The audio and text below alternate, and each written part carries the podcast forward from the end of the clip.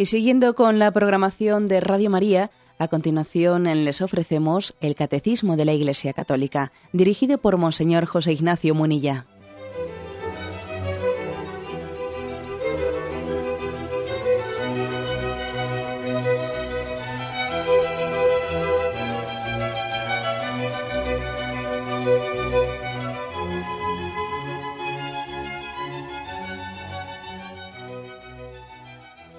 Cordial saludo a todos los oyentes de Radio María. Un día más, con la gracia del Señor, proseguimos el comentario del Catecismo de nuestra Madre la Iglesia. Habíamos comenzado en el programa anterior pues, un capítulo nuevo, un artículo nuevo, cómo es la oración en el tiempo de la Iglesia. Después de haber explicado la oración en el Antiguo Testamento, la oración en Jesucristo, cómo Jesús oraba, cómo Jesús nos enseñaba a orar. También hablamos de la oración de manos de María hemos comenzado esta parte, la oración en tiempos de la Iglesia, que es tanto como decir la oración a partir de, Pentecostés. Eh, y en el punto 2623 hablamos de ello.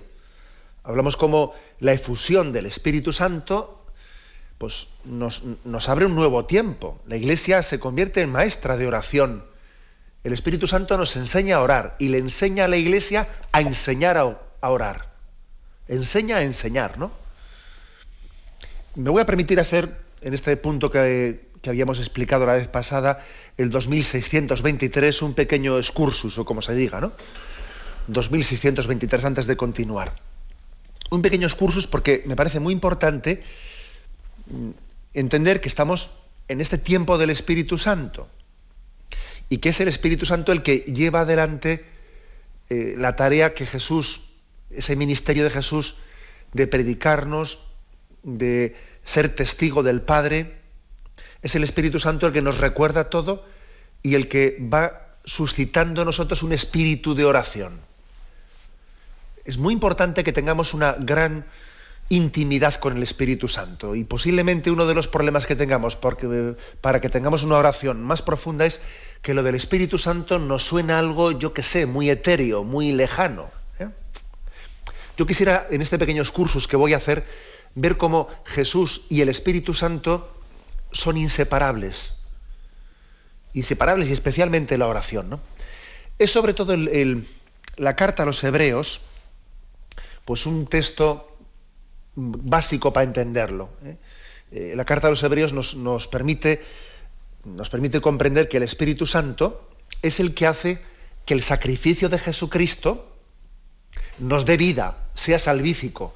Nosotros decimos expresiones como, como que nos ha salvado la sangre de Cristo, ¿no? Bien, pero podríamos entenderlas hasta equivocadamente, como si la sangre de Cristo en su materialidad, ¿no? sea la que nos salva. No, la sangre de Cristo en su materialidad no nos salva, ¿eh? sino en la medida que, que esa sangre, esa sangre es el signo de la voluntad de Cristo vivificada por el Espíritu Santo. Vamos a intentar explicar esto. ¿Sabéis cómo en el Antiguo Testamento, en ese templo de Jerusalén, se ofrecían muchos sacrificios de animales, de machos cabríos, de toros? Se ofrecían, em, se sacrificaban y para intentar purificar ¿eh? el pecado. Y sin embargo la carta a los hebreos dice que la auténtica purificación va a ser, dice Hebreos 9:13, la sangre de Cristo que por el Espíritu Eterno, el Espíritu Santo, se ofrece a sí mismo sin tacha a Dios. Esa sangre de Cristo, ofrecida por el Espíritu Santo a Dios, es la que nos purificará de nuestros pecados.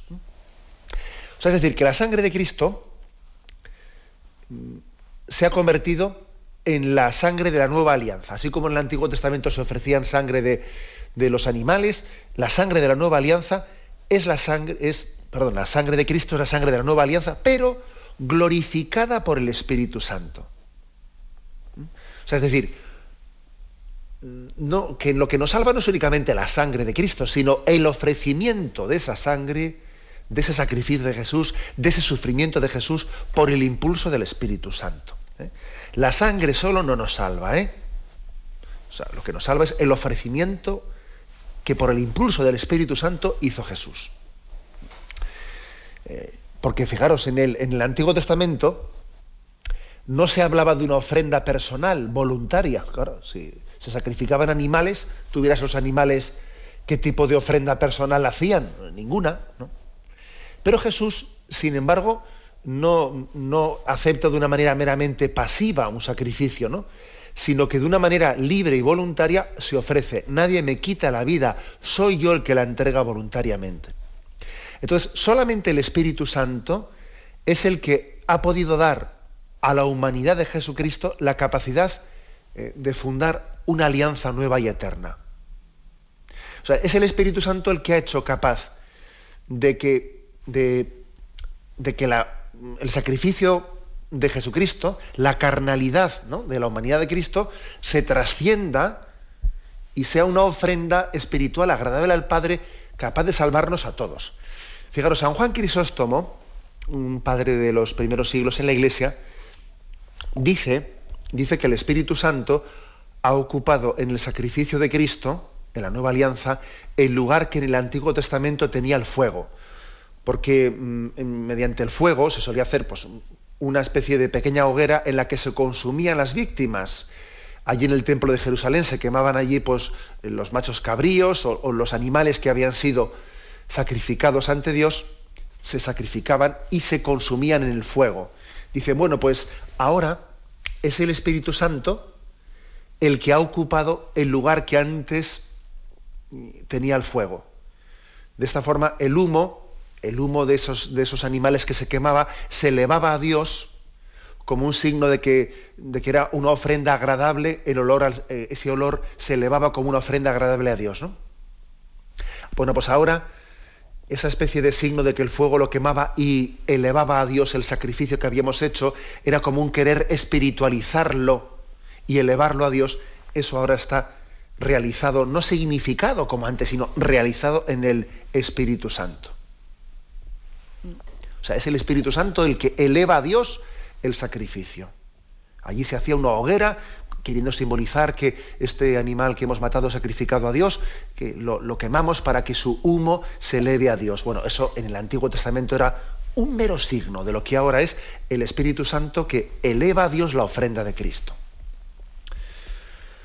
Lógicamente no, no, cualquier fuego sirve para este fin, ¿no? Solo un fuego, o sea, el fuego que eleva a Dios la ofrenda, es un fuego que ha descendido del cielo y que puede espiritualizarnos, dice San Juan 3:13, nadie ha subido al cielo sino el que ha bajado del cielo. Para poder elevar a Dios nuestra ofrenda, ha hecho falta que el Espíritu Santo venga del cielo para que así nosotros podamos elevar la ofrenda a Dios. Por eso, en el Antiguo Testamento, en la consagración del templo de Salomón, allí ocurrió un evento que a nosotros nos puede parecer raro, ¿no? Pero ocurrió el evento de que cayó fuego del cielo consumiendo la víctima. ¿eh? Se puso, eh, era un momento solemne, se estaba consagrando el templo de Salomón, pusieron unas víctimas, unos, pues unos animales sacrificados encima del altar, y dice, y dice que descendió fuego del cielo, se fue invocado y como signo de que Dios había aceptado ese sacrificio, descendió fuego del cielo y consumió la víctima allí eh, delante de todo el mundo. Claro, ese signo de que había descendido fuego del cielo, eh, todo el mundo lo entendió diciendo, Dios, Dios ha aceptado esta ofrenda.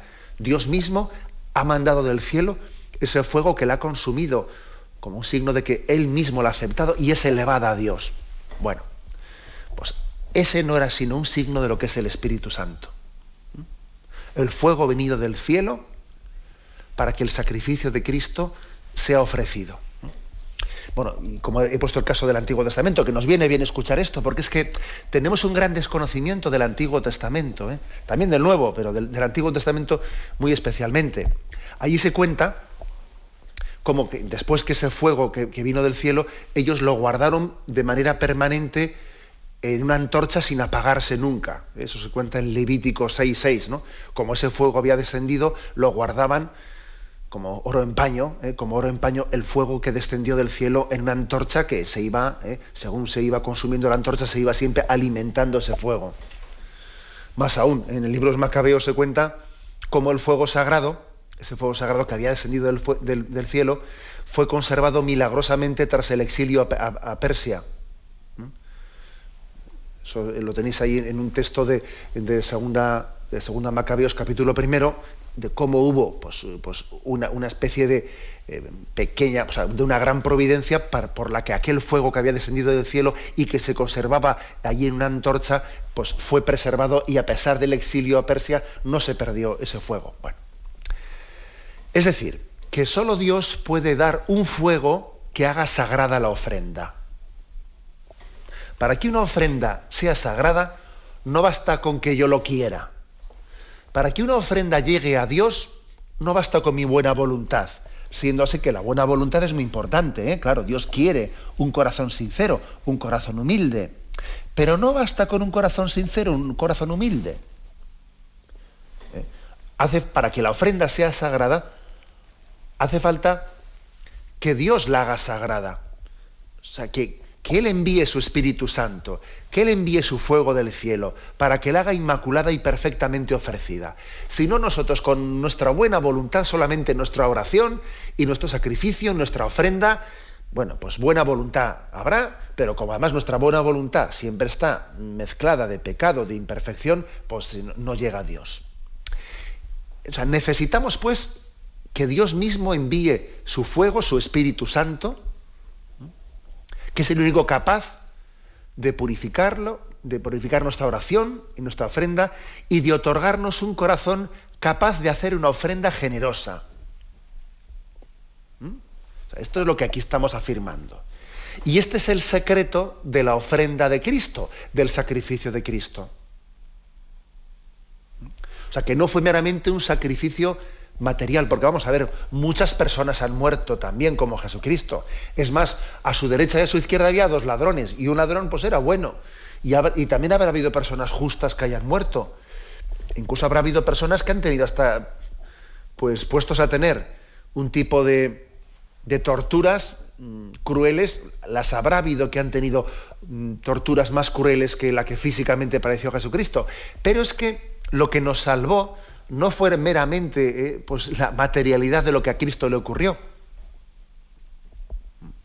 sino que ha sido el don del Espíritu Santo el que ha hecho pasar el sacrificio de Cristo de ser meramente un, eh, pues, un sacrificio físico a espiritualizarse y ser una ofrenda permanente, una unión perfecta con la voluntad del Padre.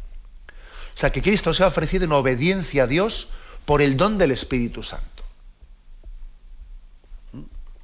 Entonces, claro, pues para, nosotros esto es muy importante porque esto supone que lo que, ocurrió en Jesucristo, ese es el modelo de lo que somos nosotros.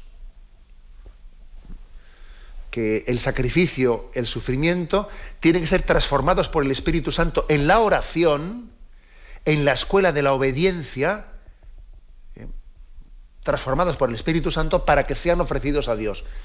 Y entonces es muy importante que invoquemos al Espíritu Santo ¿no? y, que tengamos con él intimidad. Bueno, esto es muy importante. ¿eh? Como comprenderéis, Dios no quiere nuestra ofrenda porque Él la necesite, que, él no, que, Él no, la necesita, sino porque quiere comunicarnos su santidad. Él quiere comunicar su santidad a los que, a los que le aman. ¿no? En resumen, vamos a ver, en resumen es que cuando hablamos de la sangre de Cristo, no tenemos que entender la sangre de Cristo algo distinto, algo meramente material, eh, algo químico, material, mm, independiente del Espíritu Santo. No, Señor. ¿eh? No, Señor. En, el mismo Antiguo Testamento se enseñaba que la sangre era la vida. ¿eh? La vida. Allí dice en Deuteronomio, capítulo 12, dice, guárdate solo de comer la sangre, porque la sangre es la vida, y no debes comer la vida con la carne. Bueno, como lógicamente era el hecho de decir no podemos comer sangre, pues es una interpretación literalista, ¿no? Que el cristianismo no la hizo así. Pero sí de este texto extraemos la concepción espiritual de decir, fíjate, mm, la sangre es signo de la vida. Y en parte la ciencia ha confirmado esta interpretación cuando nos viene a decir que la sangre tiene como una fuerza oxigenante. ¿eh? El oxígeno, la vida, la vida la recibimos o sea, lo recibimos del aire, pero se distribuye gracias a la sangre que oxigena el cuerpo, ¿no? Entonces, algunos, desde, esta desde este simbolismo, simbolismo, algunos padres de la Iglesia llegan a hablar de que la sangre de Cristo es el Espíritu Santo. Cristo ha ofrecido su sangre para entregar su vida en un don de amor. la sangre de Cristo, podríamos decir en este simbolismo, se ha llenado del Espíritu Santo para transmitir la vida al mundo, ¿no? Para transmitir la docilidad a Dios. Igual que la sangre distribuye el oxígeno, es como si dijésemos la sangre de Cristo distribuye el Espíritu Santo a todos. ¿Mm? Y entonces esto es lo que de otra manera, en el texto de San Juan, ese famoso del capítulo 19, cuando se narra cómo tras la lanza del soldado al costado de Cristo brotó sangre y agua, resulta que el agua era símbolo del Espíritu Santo, y curiosamente fijaros cómo la sangre y el Espíritu Santo, la sangre y el agua brotan los dos a la vez. ¿Eh? Es decir, que la sangre de Cristo mm, es, está unida al Espíritu Santo. La sangre está unida al agua. La sangre de Cristo está unida al Espíritu Santo. El Espíritu Santo lo recibimos juntamente con la sangre de Cristo. Bueno, eh, este es el pequeño excursus que quería hacer yo. Es decir, ya sé que igual es un excursus muy bíblico y que a alguno igual le puede resultar así un poco teórico duro, pero eh, lo resumo en dos palabras. Eh, que cuando hablemos de la oración, de cómo hemos entrado en, en un nuevo tiempo, porque Cristo ascendió a los cielos y ahora el Espíritu Santo viene a prolongar ese ministerio de Cristo, a recordarnos todo lo que Él dijo, a hacerlo vida. Tenemos que entender que es el Espíritu Santo el que está perfectamente unido a Cristo, que la sangre de Cristo que se derrama por nosotros es el Espíritu Santo mismo. ¿Eh? y que es el Espíritu Santo el que dio vida al sacrificio de Cristo y por lo tanto es el Espíritu Santo el que tiene que dar vida a nuestro sacrificio, a nuestra oración y que sin el Espíritu Santo estamos secos, o sea, secos. No, la, oración que hagamos es monólogo. Sin el Espíritu Santo la oración es monólogo. Sin el Espíritu Santo los sacrificios que hagamos son masoquismo, eh, son pues perder el tiempo. O sea, es así. O sea, el Espíritu Santo es el que da vida. El que da vida. ¿Eh? Tengamos esto muy en cuenta porque así es en Cristo y así es en nosotros los que seguimos a Jesucristo. ¿Eh? Repito lo que he dicho. Sin el Espíritu Santo la oración es monólogo. Y sin el Espíritu Santo nuestras ofrendas a Dios son un brindis, ¿eh? un brindis al sol, como se dice. Es, eso no llega a ningún lado. Y nuestros sacrificios son puro masoquismo, que tampoco vale. ¿eh? O sea, que, que necesitamos que Él dé vida a nuestra oración y a nuestra ofrenda. Tenemos un momento de reflexión y continuamos enseguida.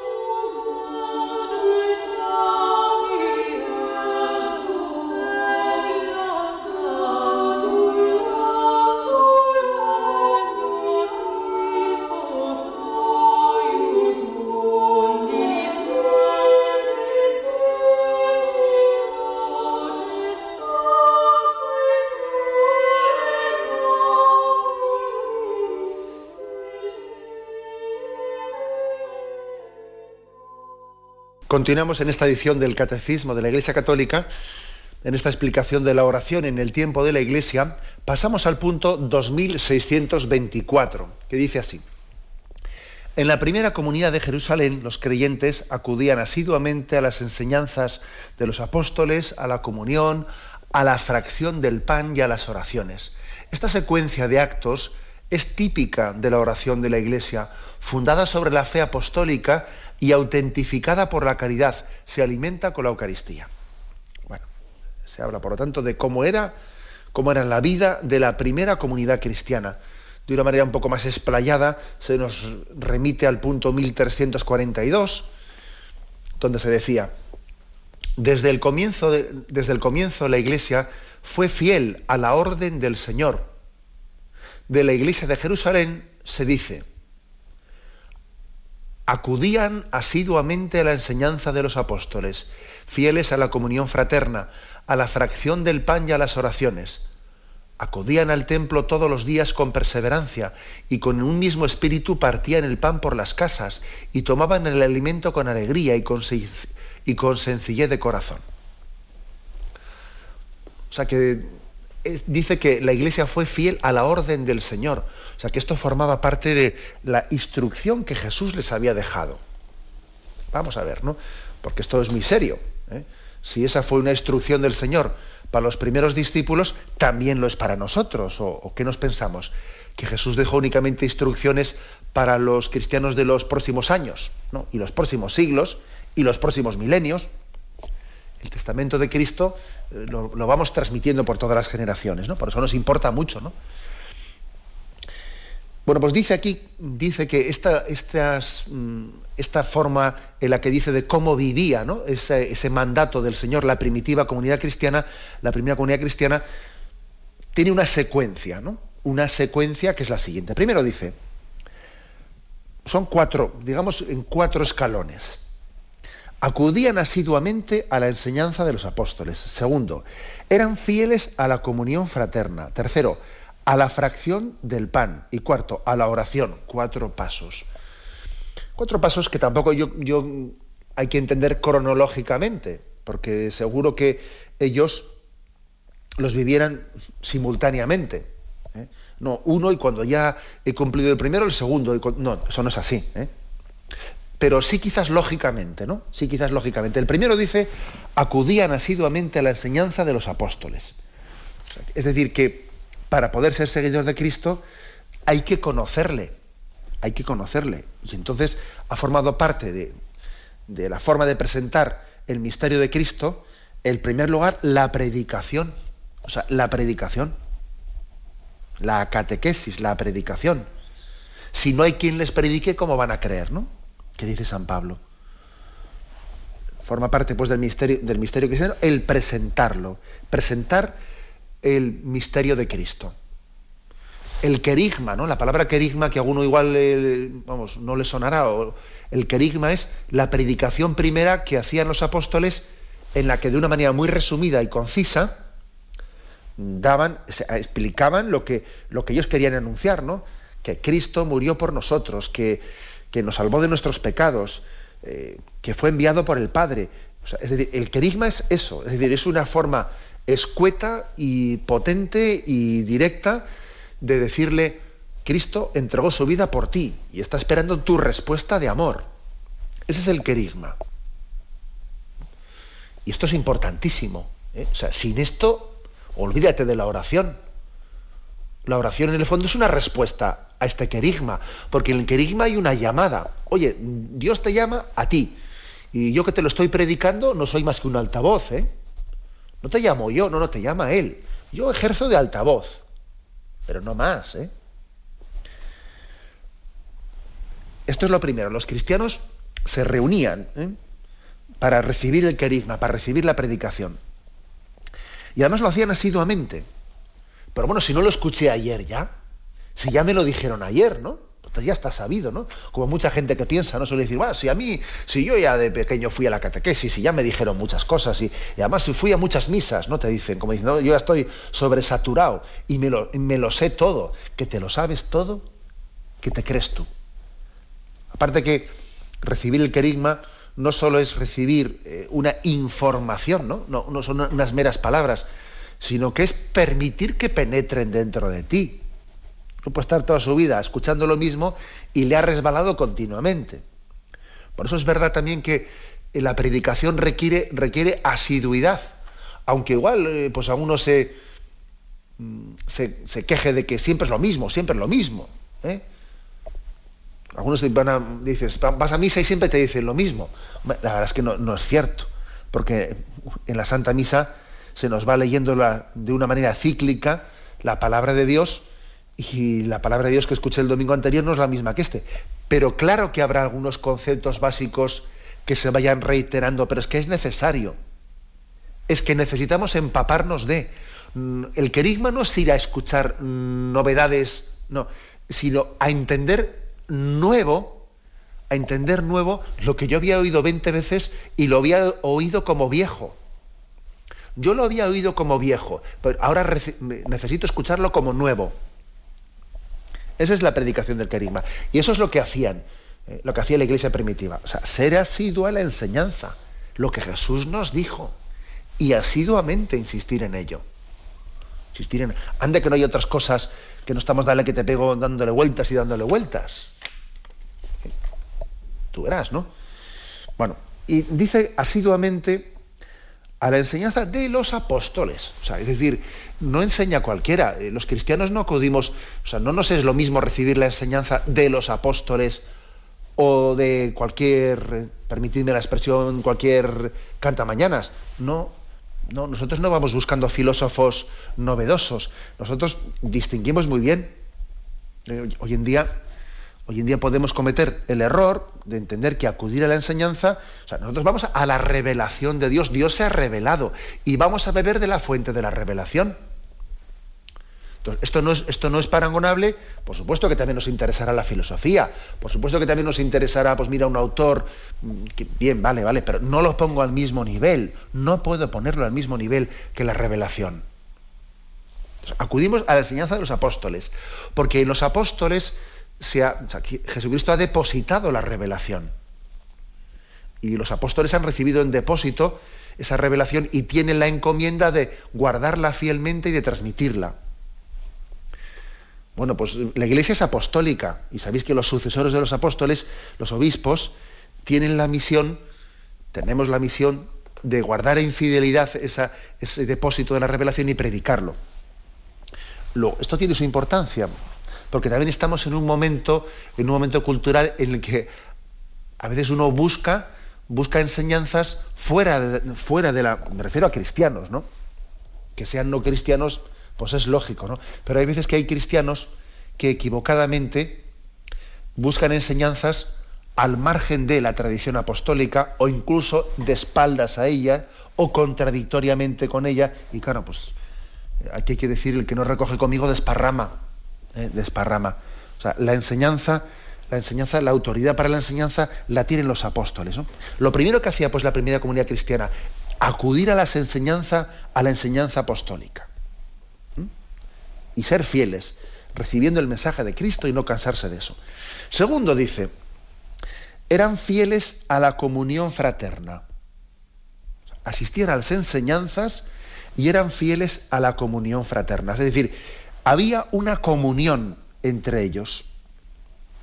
No se puede únicamente eh, enseñar eh, la verdad, la verdad revelada, fuera de la experiencia de la caridad entre nosotros.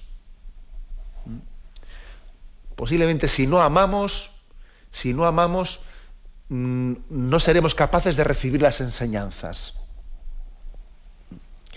Por otra parte, además, la verdad que Cristo quiere enseñarte no es una verdad que tú vayas a recibir en solitario, sino en comunidad y en comunión con tus hermanos. La verdad no es verdad sin la caridad, la verdad no se recibe en solitario, sino en comunidad. Entonces, pues hay que decir esto, ha sido propio de la predicación de la Iglesia desde el primer momento enseñar, sí, pero enseñar creando, creando una comunión fraterna en aquellos a los que se dirige la palabra. Comunión fraterna en la que se practique la caridad, en la que al mismo tiempo que se enseña la palabra de Dios, se esté también compartiendo las necesidades las necesidades de los unos de los otros y aliviándonos y sosteniéndonos mutuamente y consolando al triste y practicando las obras de misericordia entre nosotros, al mismo tiempo que recibimos las enseñanzas de Jesucristo. Y las dos cosas van al mismo tiempo. ¿eh? Son dos, aspectos que no, deben de, no debemos de separar nunca, nunca debemos de separarlo. Hoy en día quizás, ¿no? Pues hay, peligros por los dos lados. ¿eh? Hay peligros por los dos lados. El peligro de, plantear una enseñanza, una enseñanza religiosa meramente ¿eh? Eh, intelectual, intelectual, como quien se saca, ¿no? Pues un título, un título académico, desligado de la vida, sin traducir esa enseñanza de Jesucristo a la experiencia de comunión fraterna, sin hacer experiencia de descubrir la palabra de Cristo en los que más sufren, sin mirar a tu derecha y a tu izquierda y darte cuenta de que estás, de que estás rodeado de gente que te necesita porque Cristo te necesita en ellos y uno puede sacar un doctorado en teología y resulta que está rodeado de personas que, que están reclamando su que Cristo está reclamando su presencia en ellos entonces, entonces ¿a dónde voy yo con mi doctorado en teología? O sea, esto es un riesgo. No vivo en la comunión fraterna y estoy yo aprendiendo unas enseñanzas de no sé qué. Y también existe el riesgo contrario. ¿eh?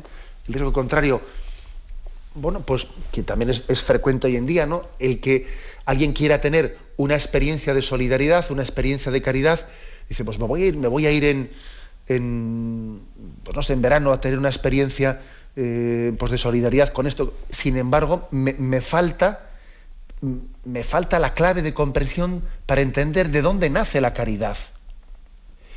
Me falta la clave de comprensión para entender que ese buen gesto, ese buen gesto que yo quiero hacer, esa experiencia de comunión, nace de Cristo y es el Espíritu Santo el que le da vida. Y que la, grandeza del amor es que yo soy instrumento de Dios para llegar a los demás.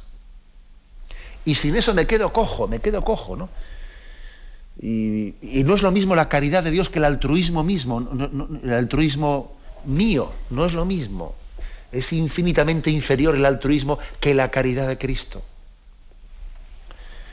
Entonces, las dos cosas tienen que ser integradas, ¿no? Y así las vivió integradas, la enseñanza de los apóstoles y la comunión fraterna.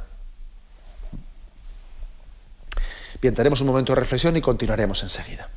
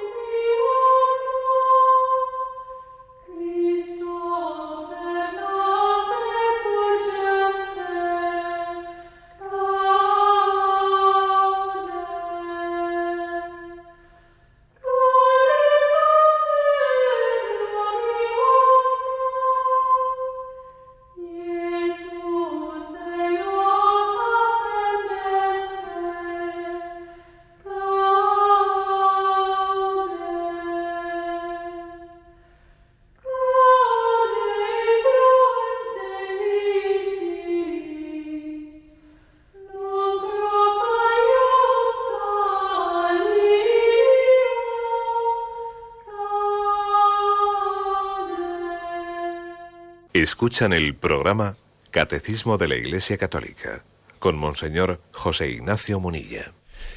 Continuamos la explicación del punto 2624. En él se nos dice que hay una secuencia, dice la palabra secuencia, secuencia de actos típica de la oración de la Iglesia. Y eso viene referido a Hechos de los Apóstoles, capítulo segundo, versículo 42, donde dice que los apóstoles acudían asiduamente a la enseñanza de los apóstoles, Segundo, eran fieles a la comunión fraterna. Tercero, eran fieles a la fracción del pan. Y cuarto, a la oración.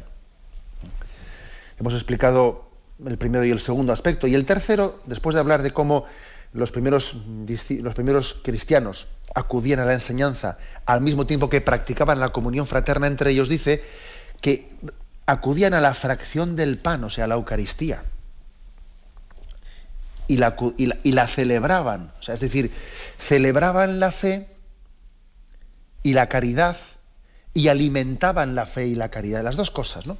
La Eucaristía es celebración, celebro esto, celebro esto que estoy viviendo y lo alimento.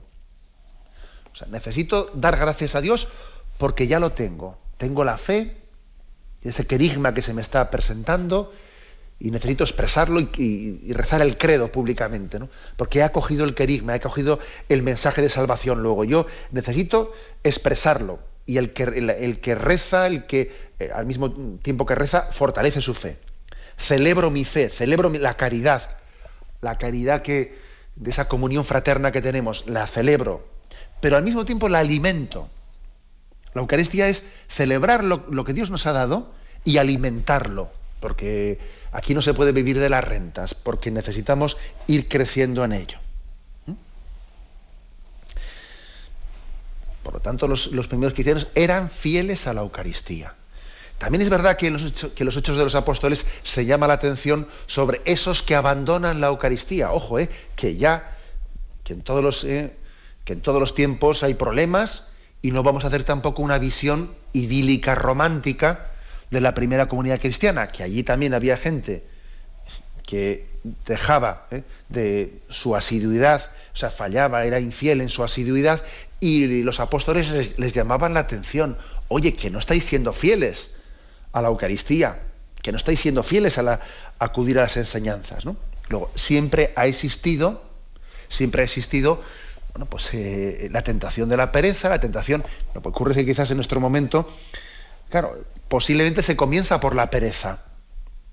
Se comienza por la pereza. Y luego llega un momento en que cuando uno se ha alejado de la práctica religiosa, eh, por motivos de pereza, luego ya entran las dudas en sí mismas, ¿no? Yo me habéis escuchado en esta antena decir que, vamos, no conozco a nadie que haya llegado a perder eh, la fe la Eucaristía sin pasos previos. Y esto suele ser como una escalera en la que se van bajando escalones. Y el primer escalón es el de decir, ¿no? Bueno, yo soy católico, pero no practicante. O bueno, sí, voy, voy de vez en cuando. ¿eh? Voy, pero no todos los domingos. Bueno. Y ya el siguiente escalón es, soy católico, pero no practicante, porque ya no voy todos los domingos. Bueno. El siguiente católico es el siguiente escalón, perdón, es siguiente escalón, eh, pues creo en Dios, pero no sé si quiero en la iglesia. ¿eh? Y el siguiente escalón ya es, no sé si creo, y el siguiente escalón es, ya no creo.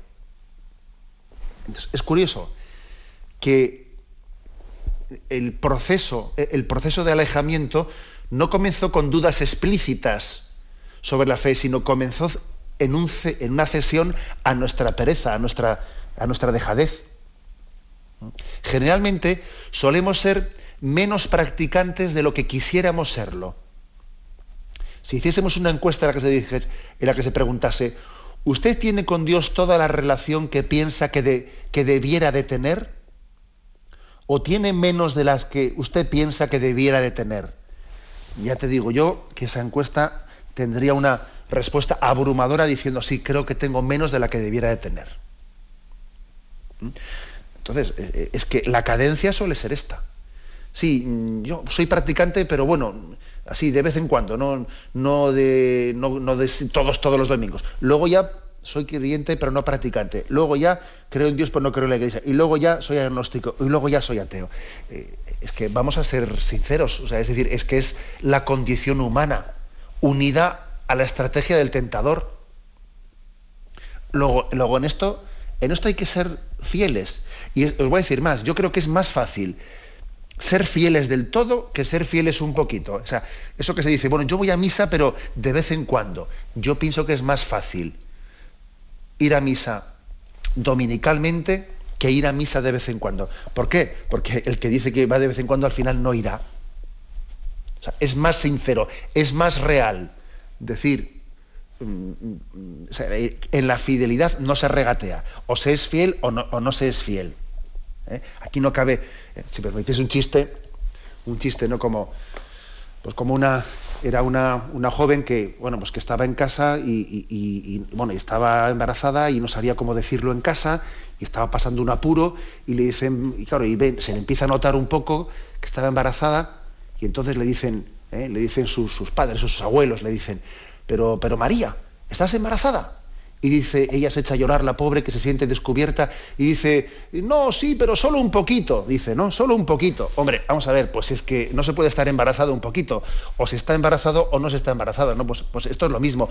O se es fiel o no se es fiel. ¿eh? Con el tema de la fidelidad es que no caben ahí.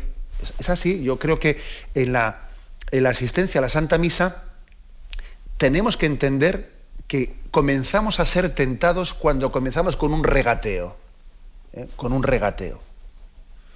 Un regateo de decir, bueno, sí, yo, sí, yo sí, sí que voy, pero bueno, no quiere decir que tengan que ir todos los domingos, ¿no? Y ya estamos siendo tentados. ¿eh? Y fijémonos cómo en la primera, en los primeros cristianos, la primera comunidad cristiana, se valoraba la fidelidad. ¿eh? Y se llamaba la atención cuando, cuando faltábamos a ella. Y por último dice, o sea, acudían asiduamente a la enseñanza, fieles a la comunión fraterna, fieles a la fracción de pan y por último dice a las oraciones. A las oraciones.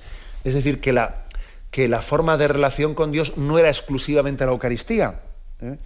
que la Eucaristía eh, era ciertamente el momento central de nuestra oración, pero no el exclusivo, no el exclusivo.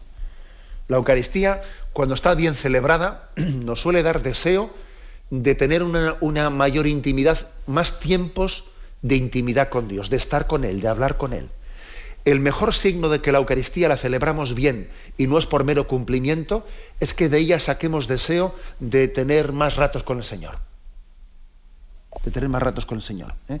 De vivir en su presencia. Eso es un buen test. ¿eh? El test de que de la Eucaristía extraigamos una llamada a tener ratos de oración. Eh, nuestro ideal es vivir en presencia de Dios. ¿eh? Pero es obvio que para poder vivir en presencia de Dios también hay que buscar ratos explícitos de, oración.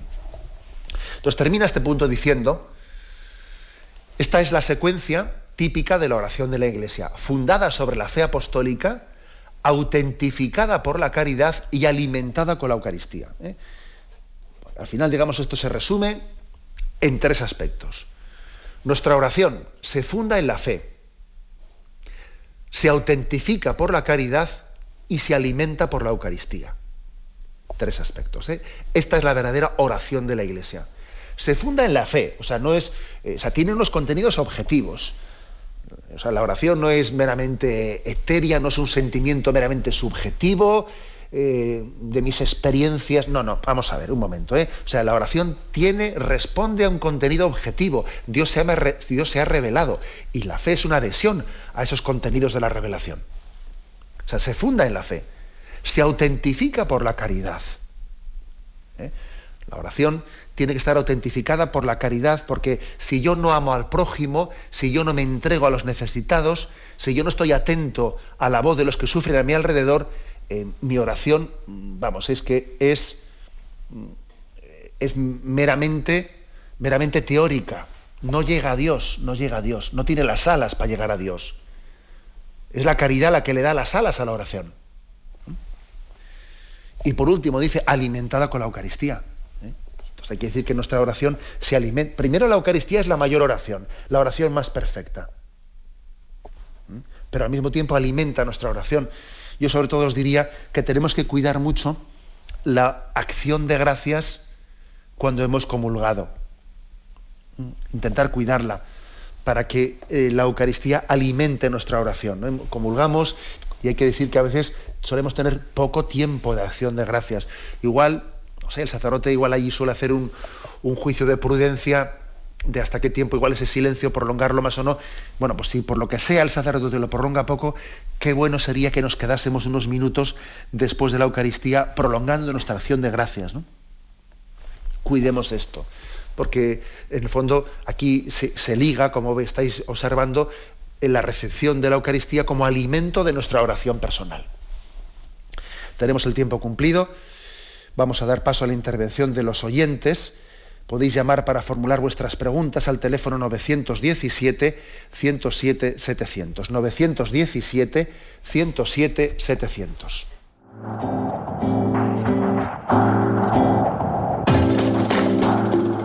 Estos voluntarios que dan su tiempo generosamente en el día a día. Un cordial saludo a todos los oyentes de Radio María. Un día más, con la gracia del Señor, proseguimos el comentario del catecismo de nuestra Madre la Iglesia.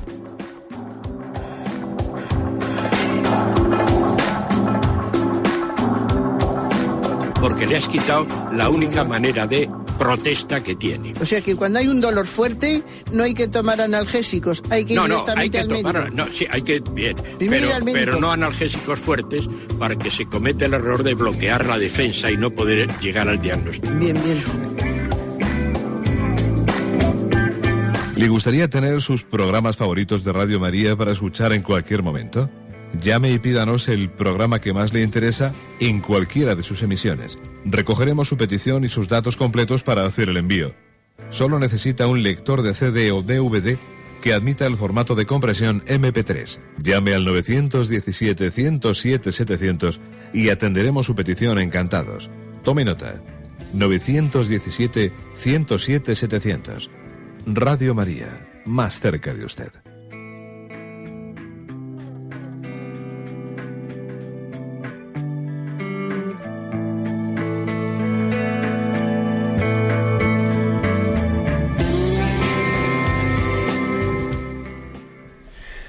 Sí, buenos días. ¿Con quién hablamos? Hola, buenos días. y es una pregunta sobre mm, el sábado, creo que fue cuando dio este programa.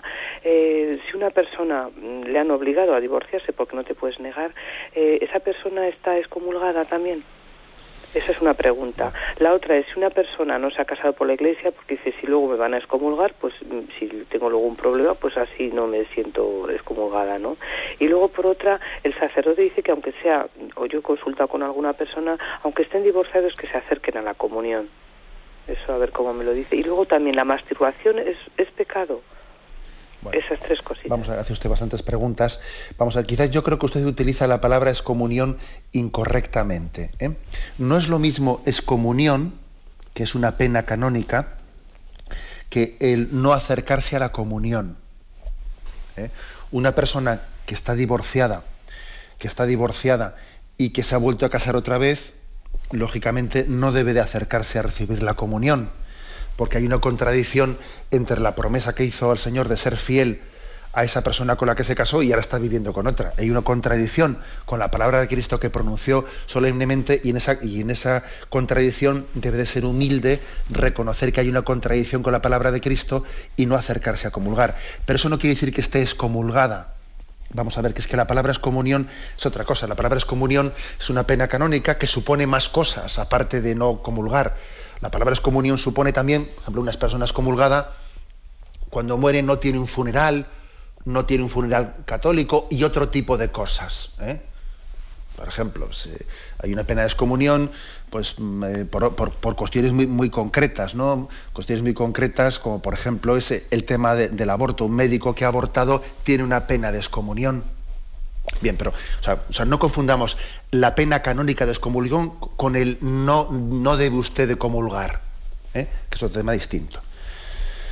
Entonces, pues una persona, usted ha preguntado también, bueno, y alguien que alguien al que le han impuesto el divorcio, bueno, alguien al que le han impuesto el divorcio, eh, no, no, él no tiene culpa de tal cosa y además él permanece fiel a su marido o a su esposa, permanece fiel. Otra cosa es que él se haya ido con otra persona y entonces sí que, eh, sí que participa de ese pecado, porque también se hace cómplice de él. Aunque el otro es el que se separó de mí, se ha ido con otra, ahora yo me voy con otra, bien, vale, entonces sí que participa también de ese pecado. Pero el hecho de, estar jurídicamente, digamos, divorciado, porque me ha impuesto, le han impuesto el divorcio, eso no hace que uno haya pecado contra Dios. Bueno, eh, es otro tema distinto, ¿no?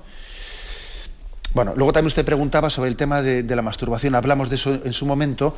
Lo que dice la doctrina cristiana es lo siguiente, ¿no? La sexualidad tiene su razón de ser en la entrega de nuestro amor al esposo, a la esposa, abierta a la transmisión de la vida. Es decir, la sexualidad es, tiene la finalidad de expresar el amor en la comunión del amor abierto a la transmisión de la vida. Lógicamente la masturbación no cumple ninguna de esas finalidades, ni es expresión de amor, ni está abierta a la transmisión de la vida. Luego está en contra, obviamente, está en contra de lo que es la vocación para la que Dios ha creado la sexualidad, integrada en el amor. ¿eh? Es un divorcio absoluto ¿no? entre el amor y la sexualidad. Luego, por ello, si es pecado, lógicamente está en contra, eh, en contra de ese plan de Dios para la sexualidad. Adelante, además pasa un siguiente oyente. Buenos días. Buenos días. Buenos días, sí, le escuchamos. Soy María de Madrid. Adelante, María. Mire, lo primero quería darle las gracias por la explicación que me ha dado, porque yo mm, pertenezco a un grupo de oración y hay una persona que siempre pide que la sangre de Cristo se derrame sobre nosotros. Y a mí me parecía una expresión un poco, digamos, como, como un poco masoquista o extraña, ¿no? Y sin embargo me he dado cuenta de que efectivamente no es la sangre material, sino es ese, ese Espíritu Santo que se expresa en el oxígeno que lleva la sangre. Aparte de que, por ejemplo, en la Divina Misericordia también del costado de Cristo salen dos, dos rayos, uno blanco y otro rojo, uno es la sangre y otro es la gracia. Entonces la sangre de Cristo tiene un simbolismo que, que significa lo que usted ha explicado. Gracias mm. por, por, contárnoslo. Bueno, pues gracias a usted por ser tan pedagógica para hacer un pequeño resumen de lo que yo había dicho, que yo creo que usted lo ha dicho mejor que yo. Pues en el Antiguo Testamento es cierto que después de hacer esos sacrificios de animales, a veces los sumos sacerdotes o los sacerdotes rociaban, si os acordáis de, textos del Antiguo Testamento, rociaban al pueblo con la sangre. Bien, aquello no era sino un símbolo de lo que estaba por llegar. ¿eh? Hay imágenes muy bonitas, por ejemplo, en la película de La Pasión de Mel Gibson, hay una imagen impresionante en la que el soldado que le ha traspasado el costado a Cristo es es como aspersado, es como, como si fuese una ducha, ¿eh? es aspersado por la sangre de Cristo y cae de rodillas conmovido ¿no? por ver a ese Cristo que muere y que, y que de su costado brota sangre y agua, imagen del Espíritu Santo. Luego, el ser aspersado por la imagen de Cristo no tenemos que verlo, como usted bien ha dicho, con una imagen masoquista, sino que es como recibir el baño del Espíritu Santo. ¿Mm? También hay otro padre de la iglesia que dice, una imagen muy bonita, que con Cristo sucedió como sucede con un, con un frasco de perfume, ¿no? Que el frasco de perfume, si, es un cristal que está bien cerrado, no huele, pero tú rompes en el suelo ese frasco de ese cristal del frasco de perfume y entonces se, eh, pues, se expande por toda la habitación el perfume que estaba allí encerrado. Algo así ocurre con Jesús, que al morir en la cruz al ser atravesado por la lanza, brota de él el Espíritu Santo y se infunde por toda la humanidad y por todos los tiempos. ¿eh? Es otra imagen que también igual nos puede ayudar.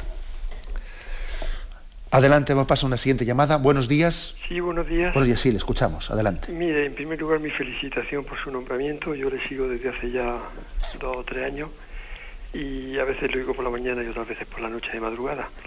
Y esta mañana en la charla que ha dado usted he oído una cosa que no he terminado de entender cuando decía que puesto a suponer o pensar, podemos imaginar que físicamente hablando, alguna persona puede haber padecido más que padeció Jesucristo. Y yo siempre he pensado que tanto físicamente como psicológicamente el mayor sufrimiento que se ha dado en este mundo fue el que tuvo nuestro Señor en su pasión. Vamos a ver, yo, yo le diría que tiene razón, tiene usted razón en el siguiente sentido, en el sentido que Jesucristo eh, se entregó a la pasión consciente, consciente, pesando sobre él los pecados de toda la humanidad. Entonces, en ese sentido, nadie padeció tanto como Cristo, porque sobre él, sobre él, sobre, eh, el corazón de Cristo estaba gravitando el sufrimiento de saber que también eh, iba a ser rechazado por cada uno de nuestros pecados, etc. O sea, en ese sentido, su sufrimiento no tiene equiparación con nadie. Porque no solamente es el físico el que le hicieron los soldados romanos, ¿no? Sino también un sufrimiento moral que es incomparable con, el que ha tenido nadie. Él ha sido consciente de los pecados de toda la humanidad. Ahora, a lo que yo me refería, en la intervención que he hecho, que está muy bien la aclaración que hace usted, ¿eh? a lo que yo me refería es al aspecto físico de la palabra. ¿eh? O sea, bueno, pues eh, lógicamente la pasión de Cristo fue tremenda, pero podría, podría haber ocurrido, de hecho habrá ocurrido, pues que alguien haya sufrido tormentos tormentos durante mucho más tiempo. De hecho, ha habido personas que han sido torturadas durante años y años en las prisiones, en los gulag, en, los el archipiélago gulag, etc. Es decir, físicamente hablando es una cosa, por eso yo decía que el valor de la redención de Cristo no está únicamente en el sufrimiento físico que él tuvo, ¿no? sino la ofrenda de amor movida por el Espíritu Santo. ¿eh? A eso me quería referir yo. Adelante, vamos a pasar a una siguiente llamada. Buenos días. Buenos días, monseñor. Buenos días, sí, le escuchamos. yo mm, pertenezco al apostolado de la salud. ¿Y cómo explico eso que usted ha dicho del Espíritu Santo? Que si, si lo ofrecemos al Señor, pero mm, yo le digo que, que unidos al, a los dolores del Señor no tiene valor sino que no, con el Espíritu Santo. Sí. Ay, lo veo muy largo. De acuerdo. de acuerdo. Bien, usted quiere un poco una fórmula que, que, lo haga así más fácilmente explicable, ¿no? Vamos a ver, yo le diría lo siguiente. Eh, lo que venimos a decir es que nosotros nos unimos al sufrimiento de Cristo, ¿no? Pero eso de unirse al sacrificio, o sea, es el Espíritu Santo el que nos permite unirnos al sufrimiento de Cristo. O sea, la comunión con Cristo nos la da el Espíritu Santo. Nosotros no podríamos tener la unión con Cristo por menos, por menos voluntarismo, porque a mí se me ocurre, porque yo quiero, hombre, ojo, yo cómo conecto con, con ese Cristo y cómo hago una unión con Él. Es el Espíritu Santo el que me da la vía. Él es el que me pone la línea telefónica para entendernos. ¿eh? Si en esa línea telefónica yo no tengo conexión con Él. ¿eh? Y por otra parte es, el Espíritu Santo el que, el que va poniendo en mí las actitudes de ofrecerse, porque hay que ofrecerse con paciencia, hay que ofrecerse pues, con confianza, con esperanza. Esas actitudes para ofrecerse, del enfermo junto con Cristo, las ha sembrado en ti el Espíritu Santo. No es porque tú seas un machote y porque, porque tú lo tengas muy claro, no, no, o sea, son, son actitudes que el Espíritu Santo, maestro de vida espiritual, Él ha sembrado en ti, te ha dado conformidad, te ha dado aceptación, te ha dado fe. Y entonces el Espíritu Santo te permite unirte a Cristo, unirte a su ofrenda de amor al Padre. ¿Eh? Esa es un poco, digamos, la explicación eh, que podíamos dar. Tenemos el tiempo cumplido. Me despido con la bendición de Dios Todopoderoso. Padre, Hijo y Espíritu Santo. Alabado sea Jesucristo.